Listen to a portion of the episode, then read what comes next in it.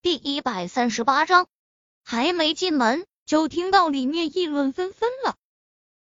哇，刚刚看到没？是宁少送咱们高总来上班的，还亲高总额头了。哇，真是好羡慕呀！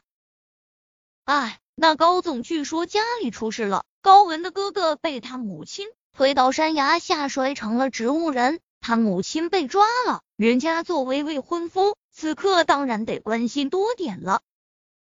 你说怎么有母亲这么狠心，自己家儿子也能推得下去？我告诉你们，网上有小道消息称，那高文的哥哥，其他不是他母亲生的，是他父亲和外面的女人生后抱回来的。哦，难怪继母果然没一个好的。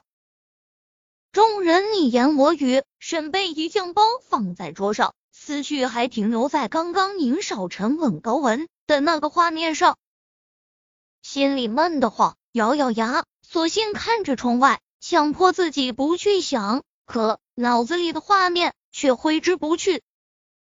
明明知道这种时候吃高文的醋很不应该，更觉得目前自己也没那资格，可是心里就觉得很难受，很失落。贝一，你电话响了。一直站在他旁边的同事推了他一下，沈贝一下意识的看向手机界面，目光一顿，反应了过来，拿起手机，慢慢走了出去，眼睛微微眯了下，接起。穿那么少不冷？熟悉的声音从手机另一端传来，沈贝一愣了下，鼻子顿觉酸涩，忍不住的红了眼睛，随后嘴巴抿了抿，不说话。心里有些赌气，他要求的最后一次不会有下次，我保证。沈贝一唇角微微上扬，终是没忍住，嗯了一声，随即内心便给欣喜填满。原来他看到他了，甚至也看到了他的失落，他的难过，所以特意打电话来解释。可是高兴过后，又觉得自己很恶心。人家就算要分开，可目前还是正儿八经的未婚夫妇，他有什么立场去生气、去吃醋？听不懂你在说什么，挂了。他嘴硬，挂了电话，嘴角却已在不经意间缓缓上扬。若是对一个人有了爱情，那么对方的一举一动便会左右你所有的喜怒哀乐。以前沈贝一觉得这话。太过夸张，可是此时此刻他却感触极深。贝伊，你前几天那个没事吧？小胖妹凑上来问道。接着办公室所有的注意力都集中在了他的身上。沈贝伊愣了下，是呀，他差点就忘了今天来的目的了。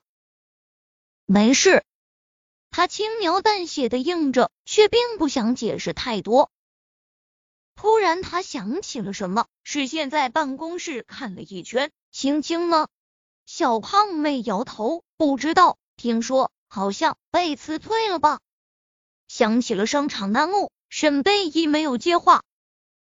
他从包里拿出准备好的辞职信，我也是来辞职的，以后常联系。